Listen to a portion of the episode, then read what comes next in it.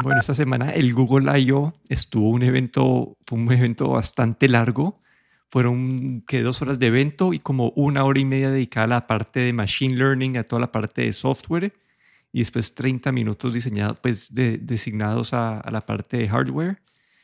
Entonces tenemos bastante que cubrir acá, pero yo quería arrancar por el anuncio más importante de todos. Ellos mostraron esta parte de, de sus, sus APIs de, de realidad aumentada y que las compañías de scooters las van a poder utilizar para parquear, para que la gente aprenda a parquear mejor las patinetas. no, sé si viste, no sé si viste eso, pero ellos decían así, las personas que, que, les pusimos esto, eh, como el, el 60% parqueaban mejor que, o, hubo una mejora de 20% en la gente que parqueaba mejor, pero no sé qué tanta gente vaya a abrir el, una app para saber a dónde debe parquear. Yo creo que la gente las sigue dejando tiradas. Sí, es, eh, eso mismo, sí, justo esta, esta semana también otra vez tuve un problemita con una, con una scooter tirada en medio de la, de la acera, pero sí, como tú dices, la gente no va a hacer un esfuerzo y normalmente mucha gente que la utiliza por las noches mareados, pues tampoco para hacer mucho. Pero bueno, interesante, ¿no? Que Google por lo menos eh, piensa en esas cosas, ¿no? Sí, que están pensando en usar esta parte de realidad aumentada para tratar de, sí, de aumentar y tratar de guiar, de, de utilizarlo como una ayuda para la gente y las estas compañías, creo que fue Limey Bird que, que hicieron un trial con esto. Pero sí, la verdad, ese, ese uso lo veo un poco, un poco dudoso porque no creo que vaya a funcionar mucho. Al menos que te obliguen a usar el, la cámara para poder apagarla y desconectarte. Que sería buena, buena idea. Así de, la realidad aumentada también em, tuvieron un ejemplo bastante curioso, no sé si lo viste, que eh, básicamente eh, utilizando eh, esta realidad aumentada y, y, luego la parte de, de que tienen ellos para, de procesamiento, ¿no? enfocaban a, una, a una estante, unos estantes de un supermercado donde habían barras de chocolate y entonces la, con la, la cámara te iba mostrando qué barras de chocolate, por ejemplo, tenían, tenían trazas de nueces o, o no tenían, o tenían leche o no tenían. Y como con tu teléfono y con esta realidad aumentada, pues podías eh, como identificar los productos sin tener que ir uno por uno mirando los componentes o girándolo y viendo lo que tenían, ¿no? Era otra manera también de, de mostrar esta realidad aumentada, ¿no? Utilidad de esta realidad aumentada, que me parecía bastante interesante. Sí, eso me parece bastante interesante y creo que lo vamos a entrar un poquito más detalle al final por, por los anuncios, pero cambiemos un poquito y era, eh, hablemos de Android 13, que ya salió el beta de Android 13 Aquí las, las, las funciones así importantes que vi yo era, uno, vas a poder escoger tu lenguaje por aplicación. Digamos, si tu sistema operativo está en inglés y quieres tener esta aplicación en español, la puedes cambiar esa, aplicación específica. La verdad me parece una buena opción, pero no la veo como algo, algo vital para el, para el uso del, del celular. Yo, la verdad es que me pareció interesante que la dicen porque en, en, iOS ya existe en, en sí, puedes cambiar el lenguaje por aplicación y a, mí me parece útil, por ejemplo, teniendo el, teléfono en español, pero luego hay aplicaciones que, que pueden, eh, por ejemplo, pueden estar en, en, inglés, en finlandés y en, en español y a lo mejor por algún una, por alguna razón determinada prefiero que la aplicación del banco esté en finlandés que no que esté en inglés y puedo seleccionar eh, manualmente ¿no? en el iOS y la verdad es que traigan esto a Android 13 pues eh, también es, bienvenido. Sí, sí. Sí, no, es, una, es una buena opción. A mí, pero sí, pero a vos que tenés más idiomas ahí puede que te, que te sea aún más útil. Eh, lo otro que también es como un, un foreshadowing de lo que, que viene es, dijeron que han mejorado eh, Android 13 para funcionar con tabletas y que han optimizado 20 apps, obviamente son 20 apps de Google para funcionar mejores con pantalla grande. Y por último, que eso es algo que le copiaron a iOS que me parece vital y que es algo que yo utilizo mucho ahorita en iOS, es muchas veces las aplicaciones te dicen, por favor, eh, compartirnos pues, tu biblioteca para poder procesar algo. Y en iOS hasta creo que hasta, hasta, el, hasta el 14 o el 15 uno tenía que compartir toda la biblioteca, pero hoy ya puedes seleccionar las fotos específicas que quieres compartir y así puedes proteger un poco más tu privacidad y Google va a hacer esto mismo, lo va a poner Android 13 que me parece una buena medida porque hay muchas aplicaciones que te dicen así, ah, eh, queremos, no sé qué es, procesar, ponerle un filtro a una foto y te cogen toda tu biblioteca y pueden hacerle face recognition, pueden hacerle todo, uno sabe que están haciendo esas aplicaciones con tus fotos y entonces eso es algo bienvenido para la parte de privacidad. Sí, sobre todo en, en Android donde eh, Google nunca ha tenido muy buena reputación ¿no? con, eh, con lo que es tratamiento de datos, porque sabemos que después de todo la finalidad de Google es vender anuncios, ¿no? Ese es su principal negocio. No sé si tienes algo, más de Android 13 o saltamos. No, la, parte de, tabletas, como has dicho, esos, esas mejoras, pues eh, creo que mostraron el, eh, como el drag and drop o, para pasar de información de una aplicación a otra, muy parecido a lo que, lo que los iPads ya tienen hoy en día, pero bueno, yo creo que las tabletas de Android todavía estaban un poco digamos, atrasadas y, todo esto, pues eh, está bienvenido. Sí. Otro anuncio que me pareció muy interesante y es que han revivido otra vez eh, este, el Google Wallet. Este wallet ya existió hace, hace años, después lo cancelaron, sacaron el, ahorita el Google Pay, después Google Pay lo renovaron a, otra vez a Google Pay y ahora volvió el Wallet App que te va a permitir guardar tu identificación, tarjetas de crédito y, y pues otras tarjetas de, no sé, de, de, de rewards o algo así que es el mismo, pues, el mismo wallet app que tenemos en iOS hoy en día. Entonces lo han vuelto a revivir. Vamos a ver si esta vez dura, pero, pero sí, es una, una, una medida nueva y asumo que con todo esto que está haciendo Apple de, de tener el ID en, en, el celular, creo que van a aprovechar toda esta parte legislativa que, o legal que ya están cubriendo para hacer lo mismo en Android. Sí, justo cuando hablaron del wallet, pues me vino eso a la cabeza, ¿no? Lo, sobre todo en Estados Unidos creo que están con las licencias de conducir, creo que ya están, eh, algunos estados están ya eh, dando la opción para tenerlos en el, en el, uh, en el uh, wallet, la aplicación wallet de Apple. Y aquí Google, pues es como se unen al vagón, ¿no? Y yo creo que, mm, bueno, es, es, es también una, buen, una, una buena mejora. Sí, esa me pareció, pues sí, es una revivida de una aplicación que ellos tenían antes y me parece buena. Acá hubo una que me pareció a mí muy interesante para mercados, pues, eh, en desarrollo y es una opción de tener Google Play en prepago.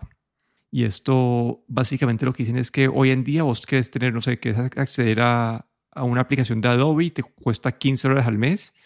Y en vez de tener que pagar esa suscripción, vos puedes decir, esto quiero utilizar 3 dólares y te van a poder cobrar por, no sé, por, por día, por semana o por, por algo y utilizas esos tres dólares que, que tenés disponibles, los puedes utilizar, eh, pues, de, sí, dependiendo de cada medida de cada app, puedes utilizarlos de como que pay as como que mientras que vas y no tienes, no tienes que pagar la suscripción. Y esto, pues, para los desarrolladores es una forma de, de expandir tu mercado de adquirir clientes que, que, de otra manera no vas a poder adquirir. Lo único malo es que hay unas aplicaciones que son, no sé, para, acá te, te, toca súper medir bien cómo sacan esto, tal vez limitarlo a qué países, porque hay aplicaciones que digo, listo, yo utilizo esta aplicación una vez al mes para una, una, una función en específico, entonces yo no voy a pagar 15 dólares, sino que voy a pagar un dólar, corro esta función una vez y no, no, le, no le, pago más. Entonces ellos tienen, uno tiene que tener un, un balance de cómo manejar eso para no perder ingresos y sí ganar pues más mercado. Sí, pero eh, bueno, es, es una, un buen añadido, ¿no? Una buena tener esa opción por lo menos. Sí, eso me parecería algo chévere que pues que Apple también considere para ese, tipo de mercados, aunque los celulares de Apple usualmente son en gamas más altas y, y yo asumiría que la parte de, de lo prepagado es un poco menos importante para esa gama de celulares. Y en Google Assistant, aquí vos pusiste un, par de cosas. A mí la verdad yo los vi y no me, no me mataron mucho. Sí, lo más curioso fue a que, eh, no sé si viste que, que con el, este, esta pantalla inteligente, no me acuerdo cómo se llama, de Google, que ahora no hace falta ni, ni para, para invocar al asistente, no hace falta decir nada, simplemente al mirar, mirar a la pantalla te reconoce que estás mirando y puedes empezar a hablar directamente. Y esto hace, evita que tengas que utilizar siempre esa frase, eh, ya sea eh, lo que sea Google, para invocar al asistente. Y esa, eso me pareció, la verdad es que es un, eh, una cosa, bueno, un, un, avance, porque el no tener que, el poder utilizar estos asistentes sin tener que eh, invocarlo, sino simplemente mirándolo. Sí, ahí hubo una parte que, listo, la parte de mirarlo, tenés que estar a, cierta distancia para que puedas reconocer que lo estás viendo exactamente a al aparato. Entonces, no sé, ahí, ahí lo entiendo, veo el uso, pero ya si se tan cerca uno también lo puede como que tap y, y, y hablar. Y la parte de las quick phrases es donde más me asusto, ¿no? Que son estas, estas frases específicas que yo asumo que ellos han recolectado miles de datos de cuáles son las funciones que la gente más, más pide y que es probable que no lo estés preguntando como que a otra persona y son frases que vas a poder activar al, al, asistente sin invocar, sin invocar el, eh, el, eh, pues el eh, hey, lo que sea. Y, y es como que, ¿cuál es la, temperatura? Como ese, tipo de, de, frases. A mí lo que me preocupa es que hay tantas activaciones eh, sin culpa y creo que esto puede volver esto, esta situación un poco peor. Sí, desde el punto de vista de privacidad, ¿no? Pues... Sí, esa, es la parte que me preocupa a mí un poquito. Eso o que estén, se esté prendiendo como que solo a cada rato, porque ya, ya la palabra clave, pues es, básicamente se vuelve, estás ampliando el uso de la palabra clave. Claro, que incluso te responda cuando no quieres que te responda. Después en Google Maps mostraron estos mapas más detallados. Esto me acuerda más o menos lo que hizo Apple en algunas ciudades el año pasado, que puedes ya ver ciudades en 3D y estos mapas súper detallados. Google mostraba, antes cuando hacía zoom en Google, hasta cierto punto es como que empezas a ver los, los edificios borrosos. Ahora ya vas a ver como que fotos súper detalladas. Vamos a ver cómo lo, lo ejecutan y si en qué, cuántas ciudades arrancan o, o, cómo lo hacen, porque ellos sí deben tener muchos más datos que, que Apple en esto y Apple ha lanzado como, no sé, como 30 ciudades en un año. Y no sé, me parece algo, una opción buena, no me parece así que cambia vidas, pero me pareció interesante este anuncio también. Sí, ahí lo que tenían también en, los, en la parte de Google más interesante es esto que han, eh, han digitalizado a los digamos, restaurantes, con las fotos que hay de, que tienen los restaurantes, generan como una vista en 3D y parece, puedes ver incluso los restaurantes o tiendas, puedes verlas en 3D como si estuvieses volando con un dron dentro. Y dicen que básicamente esto está hecho con las fotos que tenían del lugar, no es que haya un dron que vaya por dentro, pero te da, puedes hacerte una idea del lugar a donde estás pensando ir sin siquiera entrar. Y la verdad es que puede ser útil. Sí, estuvo bien interesante. Y otra que me pareció un poco más agresiva y que me lanza un poquito de dudas es que van a lanzar estas tarjetas de crédito virtuales en Chrome, que básicamente vos en vez de poner tu número de tarjeta de crédito en cada página, puedes utilizar esta función en Chrome y le pones tu tarjeta y ellos crean una, una tarjeta de crédito virtual que utilizas en esa, en esa transacción. Y eso te permite que, si te roban la tarjeta de crédito, pues no te roben la de verdad, sino que es un número eh, virtual. Y esto pues ya existen mil aplicaciones y compañías que se dedican a hacer esto Acá lo que me preocupa, a mí es que básicamente le estás dando a Google también todos tus datos de transacciones de, de Internet ahora. Entonces, no sé cómo sea la, la, política de privacidad en, esta, en este mecanismo que, que, sacaron ellos. No sé si simplemente lo hicieron de una forma altruista de, de seguridad o si tienen una, una, una intención un poco maliciosa detrás con los datos que quieren capturar ahí ahí habría que leer la letra pequeña, ¿no? Porque como tú dices, yo creo que Google le interesa más la, nuestra información de transacciones que realmente, eh, como dices tú, hacerlo altruista. Y otra cosa es que estas tarjetas de crédito virtuales, muchos bancos, por no decir todos los bancos, ofrecen hoy en día estas tarjetas virtuales que puedes activar y desactivar, dependiendo de cuando las necesites. Entonces, no sé hasta qué punto va a ser útil esto. Sí, y básicamente cuando uno paga pues con Apple Pay estás haciendo casi que lo mismo, ¿no? Entonces también esa, esa opción para que genera como es una es, genera como un número random con, ajá, con cada con cada transacción. Y hubo noticias en Matter, que eso lo hemos hablado antes en, los episodios. Matter es este, este estándar o sí, esa alianza que se creó para, para los dispositivos dispositivos de hogares que van a poder interactuar entre, sí, que sí, es un dispositivo, que todos los dispositivos van a poder interactuar con Alexa, con Google, con, con Siri, con todos. Y Google acá nos confirmó que van a lanzarlo este, este, este otoño. y confirmaron uno, que vas a poder, esos dispositivos los vas a poder utilizar con varios asistentes. Y dos, que es algo que ya, yo ya había visto en HomeKit, no sabía que ellos no lo tenían, pero ya vas a poder utilizar la cámara para poder hacer el, el pairing con, con dispositivos nuevos y no tienes que entrar, poner el, el, el, eh, como el código de cada, de cada dispositivo número a número. Sí, interesante, ¿no? El, están ahí como avanzando un poco más con la parte de integración con la casa que, bueno, vemos que, que el futuro, en el futuro esto va a ser como un estándar, ¿no? Pero bueno ver que están, que están yendo por el, o, están integrando este estándar, el Matter, que es este estándar que viene, o, que está llegando, y, bueno saber que todos sus asistentes van, eh, antes o después van a tener, van a integrarse con, con, este, con este estándar. Sí, a mí lo más importante es la fecha, porque este mar lo habían lanzado, dice que iba a salir el año pasado, no salió, y entonces eso nos está dando más una fecha concreta de que está en camino.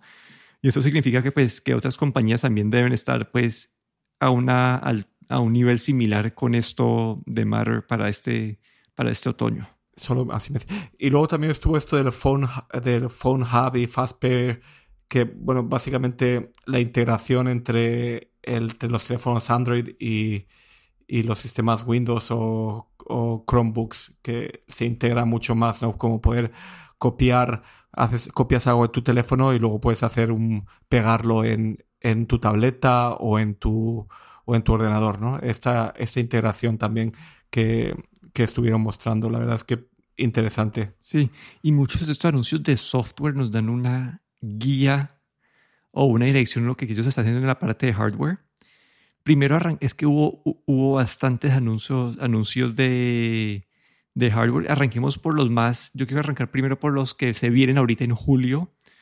Y es esta parte del Pixel 6a, es la, es la versión, esa versión A del Pixel es la versión barata y está basado en el Pixel 6. Ajá, lo que me parece a interesante y donde sobresale ese celular es, tiene el mismo chip, ese tensor que ellos crearon para el Pixel 6 lo va a tener pero la manera que, que han reducido los costos es que es una pantalla de 60 Hz en vez de 120 Hz. el, el, módulo de la cámara son los del Pixel 4 y no los del Pixel 6 y no tiene carga inalámbrica. Pero ese celular va a costar 450 dólares, que es un poco antes el Pixel 4A cuando se lanzó era 350. Entonces han subido un poco la gama, pero ya tiene el, ya tiene el 5G y acá en esta gama es básicamente contra el iPhone SE y estás comparando esa tener una pantalla básicamente mejor que la o mejor que la del eh, SE porque es, pues es full screen, no tiene el botón. Va a tener una cámara probablemente similar porque básicamente ese es el procesamiento del Pixel 6 con el lente del, del Pixel 4 te da una cámara bastante buena, no la mejor, pero te da una cámara bastante buena y este, y este chip va a ser, creo que acá Google va a sobresalir un poco porque usualmente los chips que usan en esta gama de precios son unos Snapdragons bastante lentos o, o hasta unos MediaTek. Entonces también está como medio imitando esta parte de Apple, poniendo el, el, el chip de sus flagship en, en, un, en un celular barato. Entonces este celular está apuntando a ser un buen negocio. Obviamente toca esperar los reviews y todo a ver cómo se, cómo, cuál es el desempeño real, pero en papel está bastante atractivo. Sí, la verdad es que sí. Claro que tuvieron que, tienen que cortar por algún sitio y en este caso, pues las cámaras, digamos, son un poco antiguas, pero creo que con la parte del, del chip, eh, el tensor chip, su propio chip, pues compensa, ¿no? Porque hoy en día, como sabemos, la fotografía con teléfonos móviles es más que nada computacional, ¿no? Depende más del chip que realmente del, del sensor de la cámara. Sí, ahí en esa gama de precios uno también tiene como la, la línea, creo que es la A53 este año de Samsung, que tiene ya, tienen usualmente las pantallas de 120 Hz, las pantallas de Samsung siempre son bonitas. Entonces aquí estamos viendo no sé, el, el iPhone te da como cinco años de, de, vida, buena retención de, buena retención de valor, fotos buenas, no excelentes, pero fotos buenas, pero un diseño viejo. El Samsung te da, te da una pantalla, pues, una pantalla más bonita, eh, batería grande, pero desempeño normal y unas fotos, pues, decentes, no buenas, y después este, este celular probablemente te va a dar fotos buenas a excelentes. Yo creo que pues sí, fotos buenas, desempeño bueno y lo único pues, es que la, la, pantalla no es la, no es la mejor, pero entonces hay, hay unos trade-offs a hacer y todo apunta que este celular va a ser, no sé, me, todo estoy pensando yo que va a ser, un, va a ser bastante atractivo esta, en este precio. Sí, yo creo que incluso mencionaron también que van a tener hasta cinco años también de actualizaciones. De seguridad, eh, para... pero es de seguridad. Ah, de seguridad. Sí, es que Ellos, ellos ahí siempre dicen de seguridad y eso significa que pues si hay un patch de, de que hubo un, sí, un patch de seguridad para Android, lo ponen, pero no, es que vaya a tener la versión nueva de Android completa. Entonces es una distinción importante a, hacer ahí. Sí, sí. Los otros productos que se vienen ahorita en julio son los Pixel Buds Pro, que son esta versión de los audífonos inalámbricos de ellos. Eh, eso para costar 200 dólares. Van a tener cancelación activa de ruido, que son los primeros de Google que tienen esto. Van a tener eh, van a poder conectar varios dispositivos al mismo tiempo y la, duración de batería con, con, cancelación activa van a ser como 7 horas y creo que son 11 horas en total con, o 11 horas más con la cajita. Y si está conectado a un Pixel vas a poder tener esta versión de, de Spatial Audio que ya hemos visto pues, en, los, en los AirPods. Aquí creo que toca pues, esperar a, a ver el, las reseñas para ver qué tan buenos son en papel todo suena muy bonito y mencionaban esta parte, eh, unos algoritmos de inteligencia artificial que trataban de detectar la presión en el oído para crear el, el fit perfecto para la cancelación activa de ruido. Todo suena muy bien en papel, obviamente toca ver las reseñas, pero se ven bien y por este precio me parece que están pues están bien colocados para hacer eh, algo de con cancelación activa de ruido. Sí, muy buen, lo que dices tú, muy buen precio, eh, larga duración de batería y habrá que ver eh, realmente esa, esa, cancelación de ruido pues cuando vengan las reviews porque ahora es muy difícil decir así sin, sin tener ninguna review. Listo. Pero no solamente anunciaron estos productos que se vienen ahorita en junio, julio, sino que también nos dieron una, una primera impresión de productos que se vienen este otoño, probablemente en su evento en octubre. Y mostraron el Pixel 7 y 7 Pro, mostraron un diseño nuevo. A mí la verdad me pareció un diseño bonito, como han integrado pues la banda de las cámaras más a la, como que a la banda del lado del celular. Mencionaron que iba a tener una nueva generación del, del, del chip Tensor de ellos. En los módulos de las cámaras se ven que tienen unos cambios y que viene este, este, este, sí, y que viene este otoño. No sabemos nada más, pero está, ya lo, ya lo preanunciaron. No sé, no sé si qué pensaste de esto, no, no hay mucho, ¿no? Sí, no dieron, no, no dieron muchos detalles. Lo que sí, como dices tú, el, el diseño eh, creo que es eh, un, un, poco más... Eh, más refinado. Bastante parecido. Sí, es más refinado, exacto. Es, es, es como sigue están intentando hacer ahora como una especie de diseño más icónico, ¿no? Que tú distingas inmediatamente que es un pixel, porque el diseño es como con esta barra que tiene detrás donde están las cámaras, es como una barra, y ese, eso lo están manteniendo, pero lo han pulido un poco el diseño, ¿no? Pero como dices tú, hablaron de que tiene un nuevo chip, pero tampoco no dieron muchos detalles, simplemente creo que ahí querían eh, evitarse que hayan leaks y que, y que hayan rumores y dije, bueno, aquí os dejamos esta información y ya vendrá más después. Sí, y otra parte que viene este otoño, y es por fin el gran esperado Pixel Watch. Y esto es algo que se ha rumorado por años y años y años desde la compra de Fitbit, pues eh, estábamos esperando que, que, esto pasara. En teoría, este es el primer gran competidor para el Apple Watch. Vamos a ver cómo les va. ¿Qué tiene eso? Tiene un diseño circular. El diseño es bastante simple lo único que se ve ahí en, esas fotos es que las, los bordes de la pantalla se ven bastante anchos y algunas veces el contenido como hay contenido como rectangular dentro de la pantalla y como es circular se ve un poco extraño. No sé si cuando, cuando estaban pasando, pasando unos, unos bloquecitos, a mí la verdad esa parte no me, no me mató, no sé. Pero el diseño sí, sí, no sé, como que me pareció, no, no, no sabemos mucho todavía. Y la otra parte para mencionar antes, antes de que entres vos es que acá mencionan ellos que, va a tener el Fitbit app y ese Fitbit app es el que te va a contar, pues es como la aplicación de, de Fitbit en, en, iOS, que es donde te cuentan las horas dormidas, la parte de actividad. Y yo sentiría que esto debería estar más integrado y no una aplicación por separado, sino que creo, otra vez quieren mantener este nombre icónico de Fitbit o tal vez llamarlos el, Fit, el Fitbit Pixel Watch, no sé, pero esa parte me pareció que, que debería ser un poco más integral al sistema operativo. Sí, así de, lo del Fitbit lo que dices tú es que sí, me parece un poco el mencionar el Fitbit es como te confunde un poco, ¿no? Claro que eh, Fitbit era una marca que para mucha gente es muy conocida, entonces eh, ahí están intentando como un poco captar eh, esos clientes, pero la verdad es que creo que la integración debería ser mejor y olvidarse ya el nombre de Fitbit y que fuese Google Fitness o lo que sea. sobre el diseño, yo, para mí, me, cuando lo vi, me pareció muy bonito. Es como si Apple hubiese diseñado un Apple Watch redondo. Eso es lo que me pareció a mí, básicamente. Eh, muy limpio, muy bonito.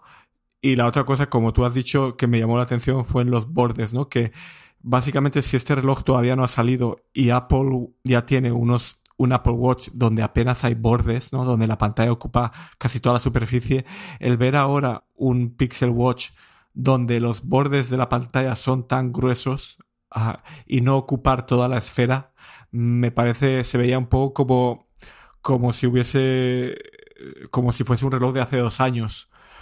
No me parece que esté a la par con lo que hay hoy en día. Me parece que ahí se han quedado un poco cortos. No sé, claro, es la primera versión, pero yo creo que deberían, ahí se deberían haber esforzado un poco. Pero claro, luego vamos a ver, porque tampoco ha anunciado mucho sobre, sobre el, lo que va a costar y nada. Puede que que sea bastante más barato que el Apple Watch y claro, en algún sitio tienen que recortar, ¿no? Sí, eso ahí como decimos es la primera iteración. Seguro esto es algo que van a poder decir con el Pixel Watch 2. Hemos, hemos incrementado la pantalla en 50%, bla, bla, bla, y eso es una buena venta para la, segunda iteración. Y lo otro que medio me preocupa, obviamente toca, quiero esperar, pero es se ve bastante ancho el, el, el reloj. No sé, a primera impresión lo vi un poquito ancho. No sé qué tanto, pues no sé, no sé cómo va a ser, pero, pero sí, no, como dice el diseño es bonito. La verdad sí me pareció un diseño bonito. Yo cada vez, como cuando veo esos, esos, relojes redondos, entiendo más por qué Apple se fue por uno rectangular. Sí, exacto. Es que ves, como has dicho tú antes, ves eh, cuando muestras datos e información en la pantalla, que solo la información que está exactamente en el centro se ve mejor, pero lo que está arriba y abajo es como se pierde mucho al tener una pantalla redonda. Entonces, le falta, es como un reloj muestra, es para información muy concreta, pero aún así, el desperdiciar esos partes de arriba y abajo, pues creo que eh, es una pena. Sí, creo que ahí toca repensar completamente cómo mostrar esa información. Y creo que muchas veces como está todo tan atado a, mil dispositivos y el resto de los dispositivos que utilizamos son pantallas rectangulares, entonces es un cambio difícil y ya entiendo por qué Apple ha seguido y seguido y seguido con esta pantalla rectangular, que es, sí, porque te da, sí, no sé, e, es, algo que me llamó la atención y obviamente toca ver en práctica cómo, cómo se desempeña. Sí, yo creo que de hecho si hubiese tenido una pantalla rectangular se hubiese parecido demasiado al Apple Watch. Y creo que aquí Google ha querido diferenciarse y la única manera que tenía para tener un diseño tan limpio, ¿no? la única manera de diferenciarse es hacerlo redondo. Y no solamente vimos dispositivos que van a lanzar en el 2022, sino que también nos dieron una primera impresión del Pixel Tablet, que donde te decía que el software nos apunta a, hacia dónde va el hardware.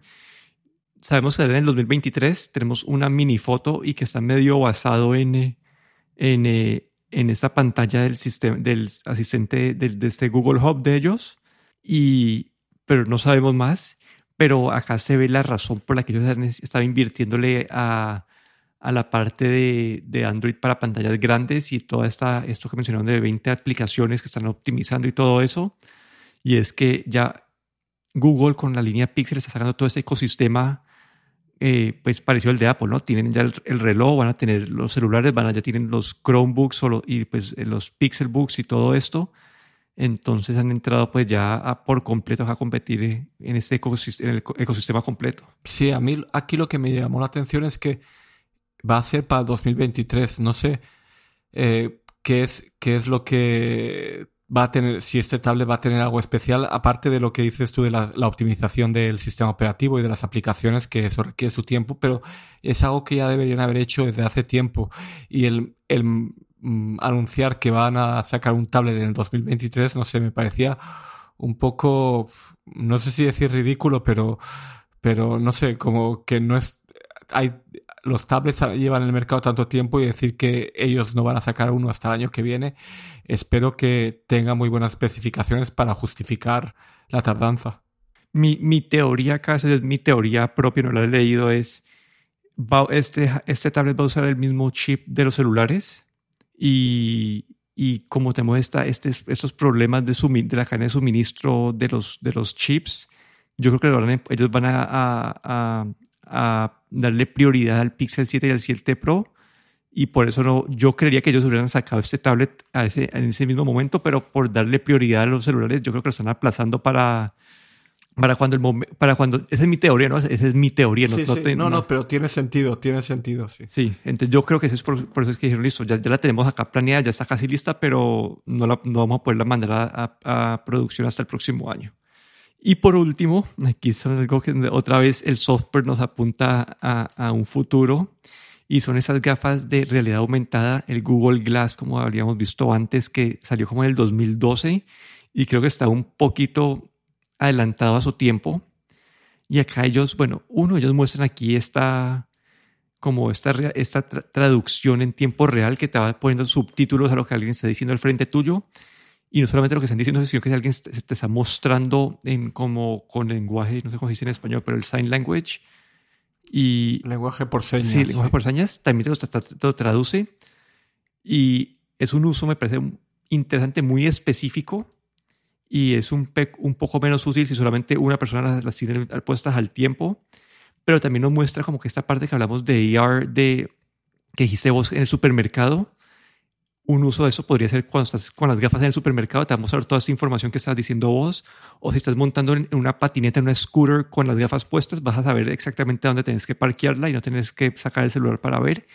Entonces aquí es donde podemos estar viendo esta conexión entre todo este desarrollo de software y otra vez un dispositivo de hardware de, Google. Sí, la verdad es que me pareció muy interesante, pero lo veo como algo, eh, un concepto, no, obviamente no, no creo que sea un producto ni siquiera acabado, ni eh, lo que mostraron eran unas gafas eh, como que no, no parecían ni siquiera que tuviese una cámara, no sé, muy limpias, muy ligeras es, yo creo que es el concepto de dónde quieren llegar, pero realmente como producto yo creo que todavía nos queda un poco, ¿no? Porque, claro, básicamente tú con las gafas veías lo que la otra persona estaba diciendo con una traducción en tiempo real, pero realmente pues no vimos nada de lo que ninguna especificación técnica de lo que de lo que realmente hace falta para poder tener eso, ¿no? Funcionando. Entonces yo creo que era más un concepto